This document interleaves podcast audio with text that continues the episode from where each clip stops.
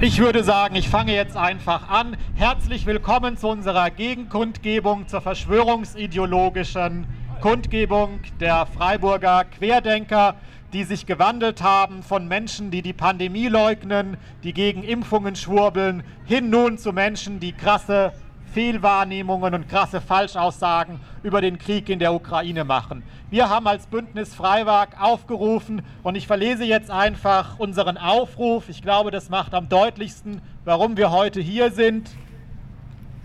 In unserem Aufruf heißt es, seit dem 23.02. hat die russische Föderation ihren unprovozierten Angriffskrieg auf die gesamte Ukraine ausgeweitet. Damit war auch für die Bürgerinnen westlicher Staaten und die von ihnen gewählten Politikerinnen keine Möglichkeit mehr gegeben, diesen zu ignorieren. Zunächst bedeutete dieser Angriffskrieg eine deutliche Verunsicherung auch innerhalb der Querdenkenszene in Deutschland. Corona und Infektionsschutzmaßnahmen wie die Querdenkerinnen-Szene selbst waren nicht mehr im Zentrum der Aufmerksamkeit und Berichterstattung. Der Zulauf zu den Demos war gering. Es lagen keine passenden, vom Mainstream abweichenden Narrative bereit und einige, auch lokale Akteure, waren mit ukrainischen Verwandten im persönlichen Umfeld betroffen. Ich nenne jetzt hier keine Namen, sie stehen auch nicht in unserem Aufruf, aber ich denke, es weiß hier jeder, um wen es geht. Deshalb musste erst durch ideologische Arbeit eine Reihe verschwörungsideologischer Fragen und Erzählungen erarbeitet werden und auch verbreitet. Zum Beispiel angebliche Biowaffenlabore in der Ukraine, ein nicht existentes Verbot der russischen Sprache im Alltag, Nazis in der ukrainischen Regierung, die es nicht gab, Darstellung des Euromaidan als von der CIA gesteuerten Putsch und so weiter und so fort. Die wichtigsten Akteure orientierten sich an den verschwörungsideologischen Aussagen der russischen Propaganda und des Unternehmers Daniele Ganser. Dominierten im letzten Jahr zunächst noch Forderungen nach billigem Gas, Inflationsausgleich oder allgemeiner Missmut, so ist seit Oktober 2022 der Krieg auch bei den Querdenkenden hier in Freiburg das dominante Thema.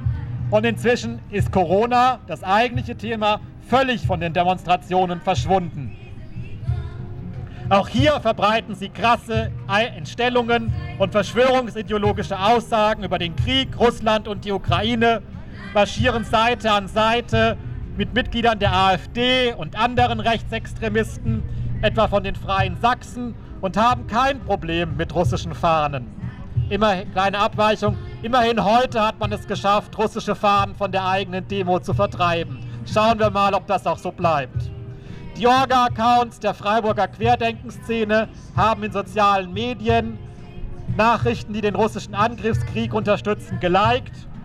Man müsste den Krieg gegen Russland stoppen war mehrfach zu lesen auf Schildern, die hochgehalten wurden und in Reden zu hören.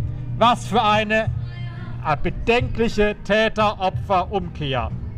Wir wenden uns gegen diese verschwörungsideologische Umdeutung des Krieges, die das tausendfache Leid und die brutale Kriegsführung Russlands ignoriert und um die Friedensdemo zur Bühne für die eigene moralische Selbstdarstellung macht. Dabei ist klar, warum Russland als Projektionsfläche für Querdenken und andere Rechtsextremisten so gut funktioniert.